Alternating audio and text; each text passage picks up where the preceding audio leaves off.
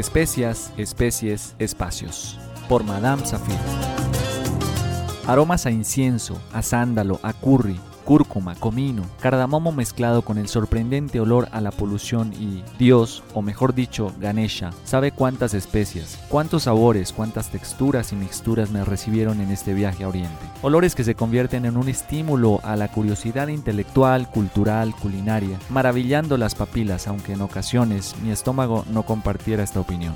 El paquete incluye encuentro con especies cuadrúpedas, bípedas, mamíferas y rapaces quienes nos harán sentir el exotismo y la diversidad de una tierra donde la vaca se respeta y se venera como símbolo de fecundidad y maternidad. Mejor dicho, las vacas sagradas. Y con esta expresión no nos referimos a ese minoritario grupúsculo de la élite mundial que se dice intocable. Nos referimos al animal sagrado de la India porque cuando se habla de la India vienen a la mente una serie de exotismos, clichés, prejuicios y un sinnúmero de ideas preconcebidas acerca de su cultura, su saber ancestral, sus prácticas religiosas, la hibridación cultural y obviamente su gastronomía.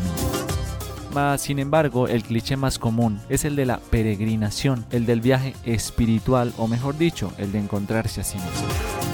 Bajo esta premisa hemos visto desfilar a lo largo de las décadas personalidades de la farándula, bandas de rock, artistas y uno que otro ciudadano de a pie atraídos por el milenario conocimiento espiritual, movidos por un objetivo común, responder a las grandes preguntas existenciales, quiénes somos, para dónde vamos, cuál es el sentido de nuestra existencia. En este camino de las búsquedas se puede uno encontrar con la sorpresa de que las respuestas a todas las preguntas existenciales no se encontraban en los espectaculares y coloridos templos, ni en la compañía y meditaciones de los gurús, quienes en ocasiones suelen ser falsos gurús que comprendieron que el mercado de la fe sigue siendo un negocio floreciente. No obstante, este mágico y enigmático país, en medio del rebusque, el bullicio y la anárquica cotidianidad, pueden reservar sorpresas, como quien encuentra en el armario de la tía la pieza que le faltaba a un viejo rompecabezas, pieza clave para dar forma y entender un poco más las historias familiares, lejos del gurú, del templo y de las deidades representadas en sus múltiples avatares. Sin proponérselo, se da uno cuenta que eso del cliché de las búsquedas espirituales puede perfectamente convertirse en una experiencia singular, como si la energía del lugar condujera en dirección a una ventana con vista interior, en definitiva un viaje íntimo y espiritual.